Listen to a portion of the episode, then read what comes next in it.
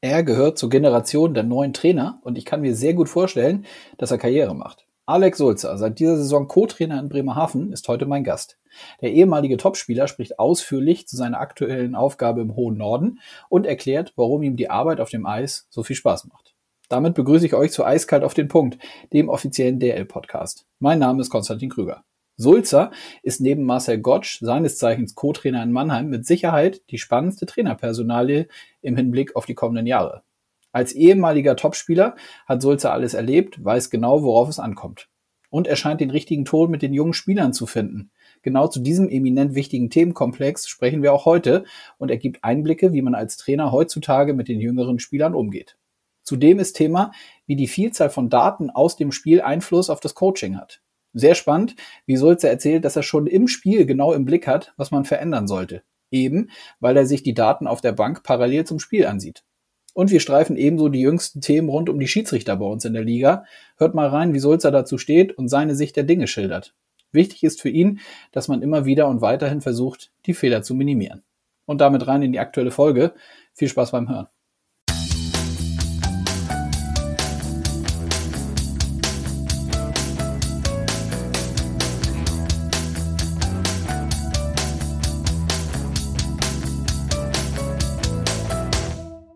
Damit gehen wir rein in den Podcast diese Woche. Ich freue mich drauf und äh, spreche, glaube ich, zum zweiten Mal mit Alex Sulzer. Grüß dich.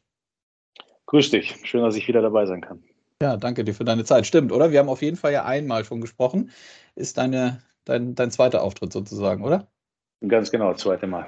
Genau. Damals noch, wenn mich nicht alles täuscht, auch so viel zu Themen SVE gesprochen und so, aber da hat sich jetzt ja ein bisschen im Nachgang was bei dir verändert. Ähm, und vor allem bist du angekommen in der Penny DL in Bremerhaven. Ähm, lass uns doch damit mal starten. Ähm, vorher war es ja so, dass du in Krimitschau gearbeitet hast, oder? Mache ich jetzt keinen Denkfehler, ne? Nee, das ist äh, 100% korrekt. Ja. Lass uns doch damit mal starten. Wie kam es dazu? Das war ja vor der Saison, die ja nun schon auch ähm, mehrere Monate läuft. Ähm, wie kam es dazu, dass du dich für Bremerhaven entschieden hast? Äh, ja, also wie du schon richtig gesagt hast, war ich ja dann äh, in der Vorsaison in Krimitschau. Ähm, bin da hingekommen durch einen äh, sehr guten Freund von mir, Mariam Basani, der da äh, Head Coach ist. Mhm. Und äh, war ursprünglich so geplant, dass ich da einmal im Monat äh, eine Woche komme und als Skills Coach arbeite. Hat sich aber dann relativ schnell dazu entwickelt, dass ich dann da fest als Assistant Coach gearbeitet habe. Und äh, ja, kurz nachdem ich dann da angefangen habe, äh, habe ich dann wirklich auch gemerkt, wie, äh, wie sehr mir das Spaß macht, wie sehr mich das erfüllt, äh, die Arbeit auch mit, mit Profis und die Entwicklung und so weiter. Und äh, ja, habe mir natürlich auch dann direkt Gedanken um meine Zukunft gemacht. Und dann kam auch schon relativ schnell der ein oder andere DEL-Club und äh, ja, hat mich gefragt, ob ich mir das vorstellen könnte, auch in der, in der DL als Coach zu arbeiten. Und klar, das ist natürlich dann eine sportliche Perspektive gewesen, die ich dann äh, nicht ausschlagen konnte und auch nicht ausschlagen wollte. Und dann ging mhm. das relativ zackig. Mhm. Nimm uns da mal ein bisschen mit oder auch die Hörerinnen und Hörer. Ist das denn so, das spricht sich dann irgendwie rum? Auch nehme ich an, dass du, so wie du es auch gesagt hast, also dass du dann vielleicht mit irgendwie Leuten aus dem Netzwerk sprichst, aus der Eishockey-Szene und sagst, dir macht es Spaß, so wie du gesagt hast, weil das ist ja dann auch Grundvoraussetzung, glaube ich, dass andere Clubs sagen, hey, guck mal, der äh, hat jetzt irgendwie Freude daran, ähm, mit, mit auch Erwachsenen was zu machen, weil dass du mit Jugendlichen hin und wieder auch mal so Camps gemacht hast, das war ja auch vorher schon der Fall. Aber dieses jetzt im, im Profibereich, so wie du gesagt hast, war schon was Neues, ne? Ja, genau. Also wie gesagt, das äh, mit Grimmitschau kam durch den Kontakt zu meinem, äh, zu meinem Kumpel zustande und dann mhm. Äh, das in die DEL, natürlich hat man mit, äh, mit Kontakten gesprochen. Der endgültige Kontakt äh, und das Interesse auch wurde aber dann in der Tat so ähnlich geweckt, wie, wie es auch bei Spielern abläuft. Ich habe jemanden, der sich da für mich kümmert, um meine, meine Belange, um meine Vertretung gegenüber der Clubs und mhm. der hat das dann ausgeschrieben an die Clubs, dass ich für die kommende Saison verfügbar wäre. Und ja, und dann wie ich schon gesagt habe, ging das relativ zackig. Mhm. Und sag nochmal, warum Bremerhaven? Hattest du da von vornherein dann ein gutes Gefühl und höchstwahrscheinlich ist es dann so, dass es dann auch durch die persönlichen Gespräche, die man dann führt mit den Verantwortlichen, das ist ja dann immer das Entscheidende, oder bei so einem Thema? Ja, genau. Also das hat sich relativ schnell oder nicht relativ schnell, sehr, sehr schnell rauskristallisiert, dass, äh, dass da nur noch zwei Clubs übrig bleiben und einer davon äh, war dann Bremerhaven. Und äh, also da muss ich wirklich sagen, Alfred hat sich äh, zusammen mit Thomas Popisch sehr, sehr, sehr bemüht und äh, auch das, was mir da aufgezeigt wurde an äh, Perspektive und auch die Verantwortung und so, die ich, äh, die ich hier bekomme, das war sehr, sehr ansprechend und ähm, ja, deswegen ist die Entscheidung dann wirklich sehr, sehr leicht und einfach und auch sehr, sehr zeitnah für Bremerhaven gefallen. Mhm. Ja, und die Bremerhavener, auch der angesprochene Alfred Prey, der hier vor mehreren Wochen bei mir zu Gast war, wo wir auch über Bremerhaven, so den Standort gesprochen haben an sich und er auch gesagt hat, dass er glaubt, dass der ein oder andere das Team vielleicht immer noch so ein bisschen unterschätzt, frage ich dich gleich auch jetzt mal aus der, mit deiner Insicht jetzt dazu, äh, wie du das siehst, hat dann auch gesagt, dass du eigentlich so aus seiner Sicht der Top-Transfer zur neuen Saison bist, ähm, was ich ganz interessant fand. Ähm, das bedeutet also jetzt auch nach den Wochen ist es genau, hat sich genauso quasi bewahrheitet, dass die Zusammenarbeit so funktioniert, wie man das dann ja auch äh, sich vorher im Idealfall irgendwie ausmalt. Aber man weiß es ja nicht, wie es dann wirklich so ist. Ne? Wie lange hat das gedauert? Hast du so eine Anlaufphase ge gebraucht, um dich so ein bisschen nicht nur an dem Standort zu akklimatisieren, sondern auch mit den Verantwortlichen rund ums Team, Trainerteam und so? Also das ging wirklich, äh, das ging super schnell. Das ist so, so ein tolles, angenehmes äh, Klima da vor Ort. Die, die Organisation ist jetzt mal sehr überschaubar, weil natürlich jetzt nicht so viele Menschen da arbeiten wie in, in anderen äh, Organisationen und das ist wirklich wie eine kleine Familie. Da hat das gar keine Anlaufzeit gebraucht. Ich habe im Vorfeld, nachdem ich dann unterschrieben hatte, mich dann mit Thomas Popisch auch getroffen und wir, wir sind so die Eishockey-Inhalte durchgegangen, die wir angehen wollen, sodass wir da schon in den Sommermonaten sehr, sehr viel vorbereitet haben und vorbereiten konnten. Und äh, auch da, das war von Anfang an also wirklich eine, eine super Zusammenarbeit. Und äh, der, der Popi ist ein, ein Top-Coach mit äh, wirklich unglaublich viel Erfahrung und auch äh, Fachwissen und Ahnung. Und äh, ja, das macht, wie gesagt, super viel Spaß, mit ihm zu arbeiten. Und ich äh, ich kann jeden Tag neue Dinge von ihm lernen und äh, ja, also das ist, äh, war völlig, völlig ohne Probleme. Mhm. Du sprichst es an, ist das vielleicht auch schon ein Stück weit, wenn wir dann mal so zu dem ein bisschen nochmal tiefer eintauchen, so was den Standort angeht, was das Team angeht, auch so wie ihr bislang in der Saison euch eben wieder sehr, sehr gut präsentiert. Ist das auch ein Stück weit vielleicht so dieses, diese Geheimformel, dass es eben so ja sehr überschaubar ist und familiär äh, im Vergleich vielleicht zu dem ein oder anderen Club, was ja eigentlich, was ja naturgegeben so ist. Ne? Also man kann ja dann auch schlecht jetzt Bremerhaven mit Düsseldorf oder München oder Köln oder so vergleichen. Äh, ist das aus deiner Sicht ein Vorteil gegenüber anderen Clubs, dieses familiäre? Ähm, also ich persönlich finde das super angenehm, wenn, man so ein familiäres Umfeld hat. Das, es mag bestimmt einen oder anderen geben, der, der das äh, noch größer haben möchte und sich, und sich da vielleicht wohler fühlt. Ich denke mir aber gerade auch in Bezug auf die, auf die Spieler und deren Performance ist so dieser Wohlfühlfaktor ums Eishockey rum und auch für die, äh, für die Familien das Umfeld äh, ein ganz, ganz großer Punkt, äh, der auch für Bremerhaven spricht, weil er natürlich hier immer gegeben ist und sich, sich auch nicht ändert, dass man, dass alles überschaubar ist und ja, familiär und der Wohlfühlfaktor halt wirklich ganz, ganz oben steht. Mhm. Hast du das denn erwartet oder wird, du siehst es auch so, dass ihr, ich habe das jetzt eben so gesagt, aber ich kann das ja auch nochmal als Frage formulieren, es ist schon so, dass ihr eine gute Saison bislang spielt, oder? Ja, also ich, wir, wir, sind auf jeden Fall jetzt zufrieden mit dem, mit dem aktuellen Stand der Dinge. Ich meine, man darf natürlich auch nicht vergessen, wie, wie eng die, die Tabelle ist, wie, mhm. wie ausgeglichen die, die deutsche Eishockey-Liga grundsätzlich ist. Und ähm, ja, wir wollen da weiter nach vorne schauen. Wir wollen so viele Spiele wie möglich gewinnen. Und ähm, ja, wollen dann auf jeden Fall in den Playoffs mit dabei sein. Und ich denke, dass man sich immer, immer verbessern kann, immer äh, dass immer noch Luft nach oben ist. Ähm, ja, aber wir sind jetzt nicht, nicht unglücklich mit dem, mit dem Platz, wo wir jetzt gerade stehen.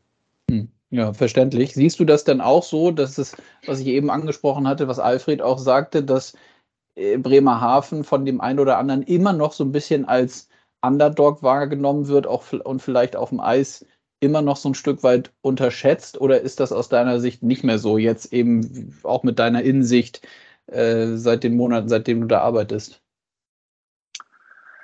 Also ob wir unterschätzt werden, das, äh, das weiß ich nicht. Also das, äh, das kann ich jetzt so nicht hundertprozentig unterschreiben. Ich denke, dass äh, nach all den Jahren jetzt, wo man wirklich sich so etabliert hat, dass man immer um die Playoffs mitgespielt hat oder in den Playoffs war, ähm, dass man da nicht mehr viel unterschätzt. Und gerade auch die, wie gesagt, diese Ausgeglichenheit in der Liga, die ich, die ich angesprochen habe, ich, ich denke, da ist nicht, nicht viel Spielraum für Unterschätzen. Mhm. Ist das aus deiner Sicht nochmal ähm, quasi nochmal enger zusammengerückt, was diese Ausgeglichenheit angeht? Also ich weiß, und das ist natürlich auch, jeder, der auf die Tabelle guckt und der sich die Spiele anguckt, sieht, dass oben die Münchner marschieren, dass es natürlich unten auch mit Bietigheim, Augsburg aktuell Clubs gibt, die äh, ja, ein Stück weit haben abreißen lassen müssen. Aber grundsätzlich aus deiner Sicht ist diese diese, die, diese Enge und äh, diese, diese vielen Spiele, die man hat, die man eben, wo man nicht weiß, ob man gegen ein Team gewinnt oder verliert, ist das nochmal enger zusammengerückt oder war das eigentlich aus deiner Sicht die letzten Jahre auch schon so? Also vielleicht minimal, aber das war, wenn man, wenn man zurückschaut, die, die letzten Jahre eigentlich auch schon immer sehr, sehr eng. Man, man sieht ja auch, wie, wie schwer es das ein oder andere Team trifft, wenn dann äh, mal Kranke und, und Verletzte da sind. Also da kann sich keiner von befreien. Und ähm, ja, und da es ja auch, wie gesagt, häufig vorkommt, dass mal die ein oder anderen Schlüsselspieler auch fehlen, äh, das schlägt sich dann äh, relativ schnell auch aus auf die, auf die Ergebnisse und äh, deshalb bleibt es auch so nah beieinander.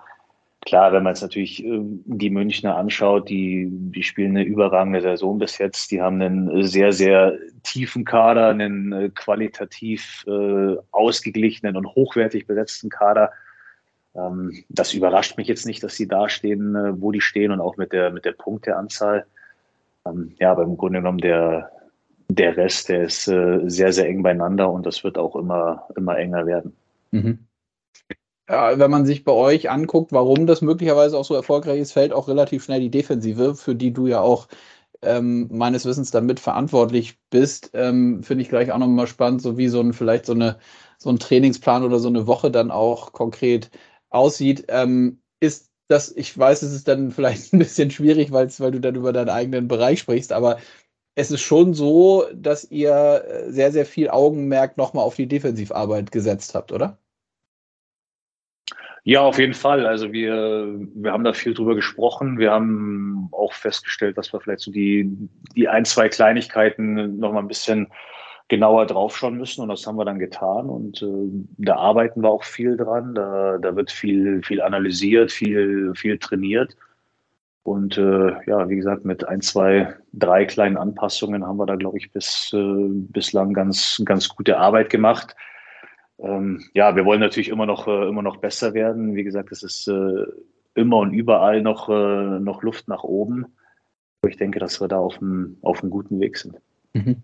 Lass uns da mal ein bisschen vielleicht tiefer reingehen, wie du sprichst Analyse an und diese zwei, drei Stellschrauben, die ihr da gedreht habt. Wie sieht so grundsätzlich, äh, es ist schon, es ist ja richtig, dass du deine, äh, dass du die Defensivleute, die regelmäßig nimmst und mit denen dann auch trainierst, ne? Das ist schon so, oder? Ja, genau. Also ich meine, klar, so dass äh, die ganzen Systemsachen, die, die trainieren wir natürlich äh, als Team, äh, mhm. Stürmer und Verteidiger zusammen. Das, äh, was ich dann separat mache, sind, sind nur so ein paar, paar technische Dinge mit den, äh, mit den Verteidigern, die, äh, die Basissachen, die, die man oft vergisst, weil man ja immer ganz, ganz oft denkt, man muss, man muss immer nur an den Schwächen arbeiten und die verbessern. Ich bin, ich bin großer Fan davon, die Stärken zu stärken. Und äh, das sind so Sachen, die machen wir eigentlich fast, äh, fast täglich, dass wir so diese Basissachen, die, die Stärken, die jeder hat, dass wir daran auch arbeiten, um halt da noch besser zu werden. Und ähm, ja, was ich dann mit den Verteidigern noch viel mache, ist, äh, dass wir nach fast jedem Spiel, wenn es der, der Zeitplan hergibt, dass wir da noch, dass ich individuell mit jedem Einzelnen eine Videoanalyse mache zum vergangenen Spiel, wo wir dann halt auch viel über so Detailsachen sprechen, die, einen Spieler auch relativ schnell ohne großen Aufwand besser machen können und auch einfach äh, bessere Entscheidungen treffen und effizienteres Spielen mhm. ermöglichen dann dadurch. Guckst du dir, finde ich spannend, guckst du dir diese Szenen dann, wenn es um die individuellen Sachen geht, explizit vorher nochmal an? Nehme ich an, ja, ne? Aber du musst dann ja die, die Sachen rausgucken, damit du das mit den Jungs dann individuell überhaupt besprechen kannst. Ja, genau. Also ich, wir, wir gehen dann das, das Teamspiel gehen wir dann nochmal komplett durch und dann schaue ich mir das ganze Spiel dann nochmal an und äh, ähm, ja, markiere dann da die einzelnen äh, Situationen für jeden einzelnen Spieler und gehe die dann im, im Anschluss dann eben durch. Mhm. Wie sieht so eine, ich sag mal, so eine normale Regelwoche aus, wenn ihr ähm, zwei, dreimal spielt? Wie oft hast du denn überhaupt die Möglichkeit, mit den Verteidigern individuell nochmal was zu machen, sowohl auf dem Eis als auch abseits dessen? Ähm, also wenn wir jetzt ganz normal nur Freitag, Sonntag spielen, klar, das Sonntagsspiel dann zu analysieren, da hat man dann immer noch ein bisschen Zeit, weil man nicht direkt wieder in den Vorbereitungen steckt fürs nächste Spiel. Da ist das dann, ist das dann relativ easy. Dann schaue ich am Montag das, das ganze Spiel nochmal an und markiere mir die Sachen. Mhm. Äh, von Freitag auf, äh, auf Sonntag hängt das tatsächlich vom, vom Trainings- und, äh, und Reiseplan ab, ob das, ob das möglich ist. Wenn ich jetzt dann, wenn wir Samstag direkt äh, mit dem Bus dann weiterfahren und eine weitere Fahrt haben, dann kann ich das im, im Bus dann noch schön erledigen und mache das dann im Hotel mit den Jungs abends nach dem Abendessen noch. Äh, jetzt so die Zeit im Dezember, wo wir tatsächlich dann jeden, jeden zweiten Tag gespielt haben, da war das natürlich dann schon auch etwas schwieriger, dann noch äh, so ins Detail zu gehen und parallel dann aber auch wieder die Vorbereitungen zu treffen für das, für das nächste Spiel, was dann am am übernächsten Tag schon wieder stattfindet. Ähm, mhm. Ja, aber wie gesagt, in, in, der Regelwoche ist das, äh, ist das kein Problem, dass man da jedes Spiel nochmal analysiert und durchgeht für die, für die individuellen Clips. Mhm. Und on Ice dann das Gleiche. Also da kannst du dir dann, nehme ich an, nach den Trainingseinheiten, entweder baut ihr es dann schon in die Trainingseinheiten ein oder du nimmst dir die Jungs dann einfach kurz nach der Trainingseinheit nochmal noch mal für deine Sachen zusammen oder wie ist das? Ja, genau. Also wir ja, eben wie gesagt, je nachdem, wie viel wir spielen, wie die, wie die Mannschaftstrainingsumfänge sind, äh, ja, da sprechen wir dann über fünf bis zehn Minuten noch im Anschluss, wo wir dann noch ein paar, ein paar zusätzliche Sachen machen. Aber mhm. das ist äh, relativ überschaubar. Mhm. Geht es so weit eigentlich, dass das auch Sachen so betrifft, die du den Jungs nochmal sagst, die abseits des Eis, gerade so in Richtung vielleicht Kraftraum oder so gehen? Oder sind das wirklich schon eher so Sachen, die du dann auf dem Eis und zusätzlich mit dem Video-Coaching, was du sagst, also wenn ihr die Spieler euch anguckt, macht und du die Jungs eigentlich, dass sie ganz genau wissen, was sie ansonsten noch für sich brauchen? Oder guckst du da auch gerne nochmal mit drauf? Nee, also die, die Sachen abseits vom Eis mit, mit Krafttraining und, äh, und das alles, da, dafür haben wir ja einen, einen Athletiktrainer, der, der die Sachen übernimmt. Mhm. Ähm, klar, wenn wir jetzt natürlich sehen, dass irgendwo ein, Defizit äh, da ist, was die, äh, was die Off-Eis-Geschichte angeht, dann wird das mit dem Athletiktrainer besprochen und der, der macht das dann mit den, mit den Spielern. Ähm, da, da mischen wir uns dann direkt nicht ein. Mhm. Immer gern genommen die Frage und weil ich es auch nach wie vor immer interessant finde, ist ja, du bist ja nun auch jemand, der selber sehr, sehr gut gespielt hat, der ganz, ganz viele Situationen eben durch das eigene Spiel auch kennt und, und viel Erfahrung hat würdest du eigentlich sagen, dass grundsätzlich im Bereich Coaching zwischen Trainer, Trainerteam und Spieler, Mannschaft sich in den letzten Jahren oder als du damals gespielt hast im Vergleich zu jetzt, gibt es da äh, markante Punkte, die sich extrem geändert haben? Ja, also definitiv die, die Videoanalyse, die natürlich mhm. über den, den Lauf der Jahre immer mehr und mehr geworden ist als äh, ich angefangen habe in der DL zu spielen, da hat es zwar Video gegeben, aber jetzt noch nicht in dem Umfang und auch nicht mit den Möglichkeiten, die, die es jetzt gibt. So richtig angefangen oder kennengelernt habe ich das, als äh, ich unter Don Jackson gespielt habe in Düsseldorf. Und mhm. äh, der war damals schon für deutsche Verhältnisse da ein absoluter Vorreiter, was, äh, was die Videoanalyse angeht. Und äh, also da habe ich für mich wirklich schon sehr, sehr viel gelernt, extrem viel gelernt, gerade auch was äh, so Details angeht, wie Schlägerarbeit, Schlittschuhposition und solche Sachen. Und ähm, ja, und das ist natürlich dann über die Jahre noch, noch intensiver geworden, noch mehr Kamerawinkel, die man, die man sehen kann. Ähm, dann natürlich auch noch so die, die ganze Trainingssteuerung mit den, äh, mit den Möglichkeiten der, der Pulsgurte während dem Training, dass man sehen kann, wie, wie sehr ist ein Spieler belastet äh, während des Trainings, vor dem Training, nach dem Training, während dem Spiel, dass man da auch genau weiß, wie man, wie man das steuern kann, dass man dann effizient die, die besten möglichen Voraussetzungen schaffen kann, um dann auch äh, die körperlich besten äh, Ergebnisse zu erzielen, aber natürlich auch den Spieler äh, mental fit zu haben, dass äh, wenn der Puck dann eingeworfen wird im Spiel. Hm. Ja, Don Jackson dann höchstwahrscheinlich auch mit dem Einfluss aus Nordamerika, könnte ich mir vorstellen, dann auch kommt. Wie war es damals eigentlich, als du drüben gespielt hast? War das schon damals so, dass das irgendwie eine Stufe schon immer weiter war als in Deutschland oder Europa? Ja, Was also solche Themen so die, angeht? Ja, genau. Also gerade so mhm. die, die technischen Möglichkeiten äh, war da schon immer ein Schritt voraus. Also wie gesagt, als ich darüber gekommen bin, war gerade so was diese Videosache und Trainingsüberwachung und so äh, angeht, ja, das war einfach immer so, ich sage mal so ein Jahr oder zwei war das, äh, war das immer vorne dran. Wie weit geht denn das eigentlich? Fällt mir jetzt auch nochmal ein im Kontext Eishockey was wir nun seit dieser Saison äh, ligaweit irgendwie auch nutzen, auch für kommunikative Zwecke, viele Sachen da rausnehmen, also härtester Schuss, äh, meiste Time on Eis, Kilometer auf dem Eis und sowas alles. Wo würdest du denn sagen, weil die Frage kriege ich auch immer mal medial gestellt, die ja auch durchaus äh, verständlich ist, wie viel wird denn im Spiel überhaupt genutzt, beziehungsweise was ist denn sinnvoll? Also konkret gefragt, erstmal nutzt ihr das schon während der Spiele und gibt es dann auch den Punkt, wo du sagst, so, wow, also das ist jetzt, das ist zwar toll, nice to have, dass ich das jetzt alles habe im Kontext der Daten und Statistiken, aber das kann ich in der Kürze der Zeit mit den Jungs in so einer Drittelpause, kann ich es gar nicht besprechen.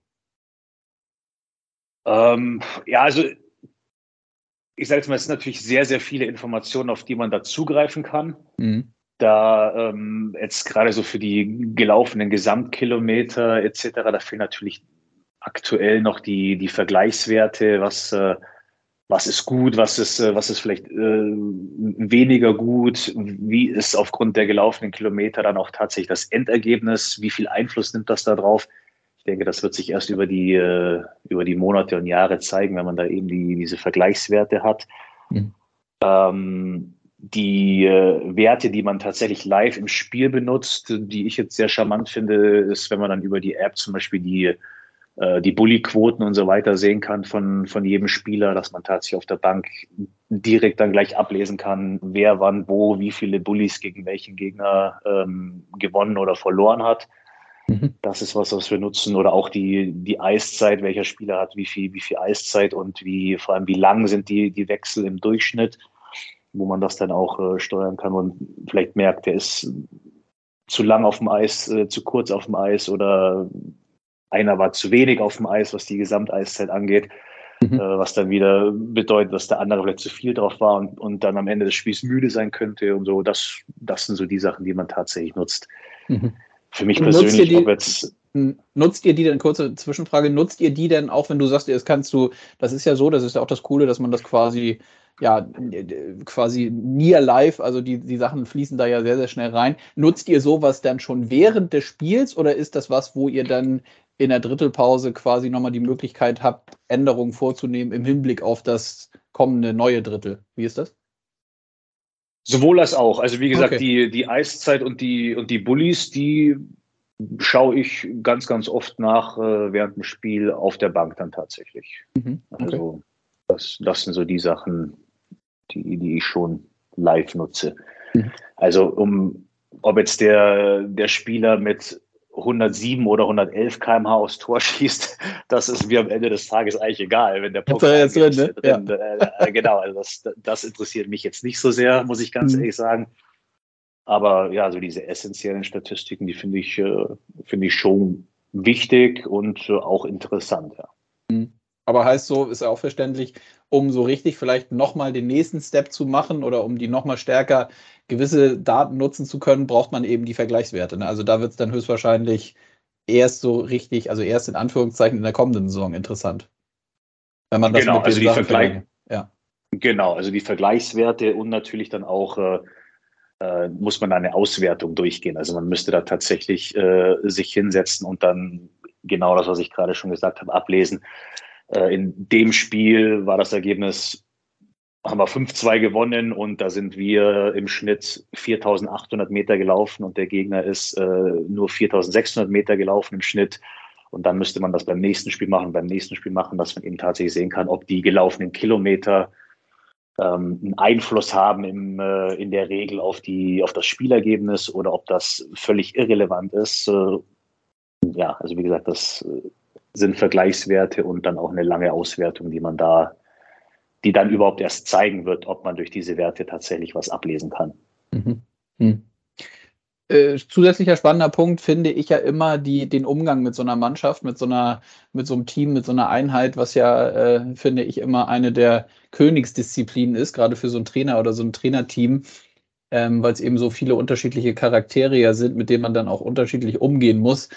Äh, grundsätzlich mal gefragt, hat sich da aus deiner Sicht in dem Umgang mit den Jungs was geändert und musste sich vielleicht auch ein bisschen was ändern, generationstechnisch? Oder anders gefragt, kann man heutzutage eine Mannschaft noch so führen, wie du es vielleicht damals mit deinen Coaches erlebt hast und gar nicht jetzt negativ, sondern einfach, weil sich die Dinge ja und eben die Leute ja auch ein Stück weit ja, verändern im, im Kontext der gesamtgesellschaftlichen Themen, Social Media etc. Da spielt ja ganz, ganz viel rein. Ne? Wie blickst du auf diesen durchaus äh, ja, schwierigen Gesamtkomplex, wie ich finde, aber spannend ist er. Ja, ich denke, wir, da könnten wir wahrscheinlich zwei Podcast-Folgen allein ja. über das Thema sprechen. Ja. Ähm, also grundsätzlich, das hat sich schon sehr geändert.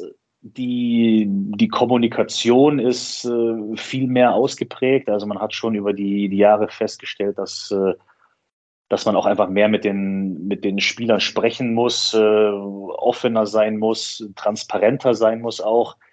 Ähm, Allein ist auch schon aus dem Grund mal ein ganz banales Beispiel. Du kannst dem Spieler heutzutage nicht mehr sagen, äh, du hast da schlecht gespielt, du hast da einen Fehler gemacht, weil dann kommt er mit, mit seinem Telefon an und zeigt dir das Video vom Spieler und sagt so, nee, war nicht so. Mhm. Also allein, allein deshalb ist das schon viel transparenter alles geworden. Wie gesagt, da muss man mehr in die Kommunikation gehen. Ähm, ich denke auch, dass wie du gerade schon gesagt hast, die, die Gesellschaft sich einfach äh, auch verändert hat. Der Umgang miteinander hat sich verändert. Ähm, das ist alles etwas, äh, ich sage jetzt mal, etwas, et etwas netter geworden. Ich meine, äh, früher war das ein bisschen, ein bisschen strikter, ein bisschen schneller ist da ein Trainer dann mal laut geworden. Das finde ich jetzt heute ist, ist nicht mehr so der Fall. Ähm, ich finde es auch, dass es positiv ist, dass man eben mehr in diese Kommunikation geht, äh, offener ist und die Spieler auch mehr, mehr mit einbezieht. Und ich, ich denke auf jeden Fall, dass das äh, mittel- und langfristiger der, der erfolgreichere Weg ist, um dann auch tatsächlich äh, alle Spieler oder die meisten Spieler mitnehmen zu können und dann eben auch diese Atmosphäre, das Umfeld zu schaffen, dass jeder auf seinem, auf seinem Top-Level performen kann. Mhm. Ja, spannend. Und bedeutet dann ja nicht zwangsläufig, dass man immer nur so eine Wohlfühlstimmung und Wohlfühloase oder so haben muss, sondern es kann ja, kann und muss ja trotzdem die harten Ansagen geben, nehme ich an. Also das, ansonsten funktioniert es ja auch nicht, ne? Nee, nee, klar. Also das ist, äh, das ist auch nicht so, dass man, äh, dass man die, die Spieler an die Hand nimmt und dann äh, pampert. Hauptsache, dass die, äh, dass die sagen, auch ja, der ist nett zu mir. Mhm. Da geht es ja tatsächlich darum, wie ich gerade gesagt habe, dass man äh, ein Umfeld schafft, wo der Spieler jeden Tag gerne zum Training kommt, wo er, wo er sich wohlfühlt im Sinne von, das ist, ein, das ist mein, mein Arbeitsplatz, wo ich, äh, wie gesagt, wo ich gerne hingehe, wo ich, wo ich top performen kann. Aber natürlich müssen die auch äh, ja, verantwortlich gehalten werden für, für Leistung, die gebracht wird. Die müssen sich im, im Mannschaftssystem einbringen. Und äh, ja, und wenn das halt mal nicht funktioniert, dann wird das auch direkt und äh, klar und deutlich und auch ernst angesprochen. Also das ist äh, jeder muss dann natürlich auch das, was er, was er jeden Tag, äh, ich nenne das ganz bewusst, zur Arbeit bringt, äh, dann auch verantworten. Und das muss natürlich dann auch in die, in die Mannschaft und ins Gefüge passen. Mhm. Ist aus deiner Sicht die vielleicht auch da so eine Erfolgsformel, dass man ein unterschiedlich äh, geartetes Trainerteam hat, also durchaus mit einem erfahrenen Coach, aber dann mit vielleicht auch jüngeren Co-Trainern, äh, ist das so ein Modell, was sich aktuell vielleicht als besonders erfolgreich herausstellen kann? Ich finde, da gibt es so, ich habe jetzt nicht alle, ich kann jetzt nicht alle durchfliegen in der Liga, aber äh, bei euch ist das ja, finde ich, schon so. Thomas Popisch ein sehr erfahrener Trainer. Ich finde, die Düsseldorfer zum Beispiel haben auch ein spannendes Trainergespann, irgendwie mit auch Jungs äh, als Co-Trainer, die früher sehr, sehr gut gespielt haben. Ähm, wie blickst du da drauf? Ja, also ich denke schon, dass das äh, auf jeden Fall auch ein Vorteil sein kann. Ich meine, ich bin jetzt persönlich in einem Alter, ich habe gegen einen Großteil der Liga selber noch gespielt. Äh, ich, ich weiß auch, wie die, die junge Generation, äh, wie die tickt, wie man die vielleicht äh, anpacken muss, dass das äh, dass man die eher erreicht in, in gewissen Dingen. Und äh, da denke ich mir schon, dass das von Vorteil sein kann, wenn ein, ein erfahrener Trainer mit seiner Erfahrung im Umgang mit äh, gewissen Spielsituationen, äh, Saisonsituationen, ähm, wenn man da konfrontiert wird, aber dann eben, wie gesagt, vielleicht auch mit der etwas jüngeren Erfahrung tatsächlich dann auch äh, im, im privaten und persönlichen Bereich mit den, mit den jüngeren Spielern. Mhm. Wie muss man die denn anpacken, wo du das gerade gesagt hast? Ich finde, das ist ja auch ein sehr, sehr, sehr, sehr spannendes Themenfeld, was die jungen Spieler angeht, weil man ja auch oft, finde ich, immer so, na, wie soll ich das sagen? Also vielleicht tut man den Jüngeren auch oft ein bisschen Unrecht, weil sie dann vielleicht irgendwie schon mit älteren, erfahreneren verglichen werden, was ja irgendwie an sich dann schon hakt. Ne? Also sie sind ja eben jünger und müssen da erst reinwachsen. Äh, wie, wie glaubst du denn, kann man die so packen?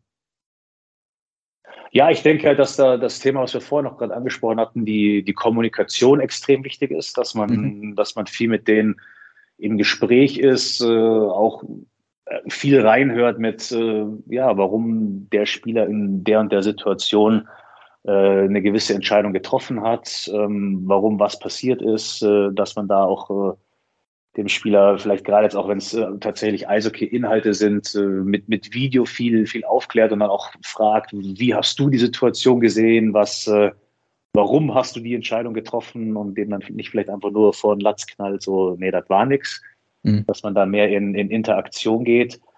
Ähm, ja, und dass die natürlich jetzt, wie gesagt, von einer, von einer anderen Generation kommen, auch das Thema Social Media, was, was du angesprochen hast, ähm, ja, die, die, die sind halt einfach in einem anderen Umfeld, in einer anderen Generation, mit anderen Voraussetzungen sind die jetzt äh, groß geworden, wo man auch daher vielleicht das ein oder andere Mal äh, Nachsicht haben muss, wenn ja, der Fokus einfach erstmal abschweift, gerade in, in mhm. jungen Jahren, wenn man von vielen anderen Dingen umgeben ist. Mhm.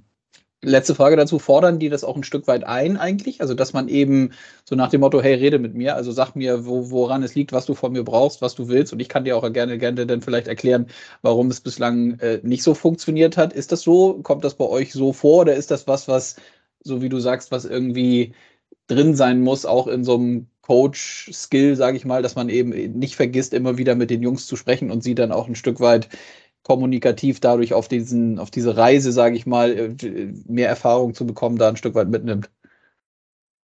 Ja, das ist, ist, ist auch wieder spielerabhängig oder typabhängig. Der, der eine Spieler, der, der steht dann da und, und fragt viel, dem anderen Spieler, auf den muss man dann als Coach zugehen.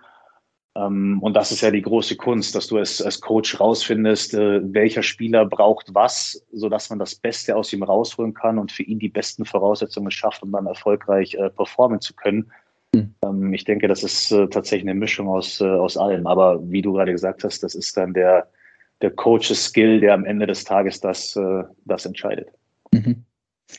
Apropos Skill-Entscheidungen, äh, noch ein anderes Thema, was ich ganz gerne mit dir auch nochmal oder zumindest fragen wollte. Schiedsrichter ähm, hatten wir jetzt die letzten Spieltage durchaus ein, ein paar Themen, ähm, äh, wo wir uns auch zu geäußert haben, aber wo man vielleicht auch nochmal einen Tick tiefer rein muss, weil nicht immer gleich alles eine Fehlentscheidung ist, äh, wozu man dann diskutiert.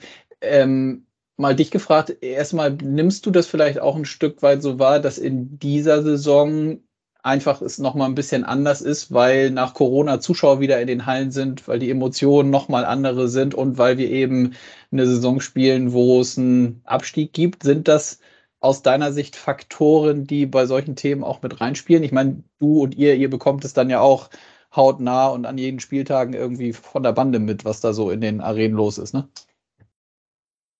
Ja, also dass, äh, dass natürlich der, der Druck größer ist für, für alle Beteiligten aufgrund der, der Abstiegssituation, das, das ist natürlich schon klar.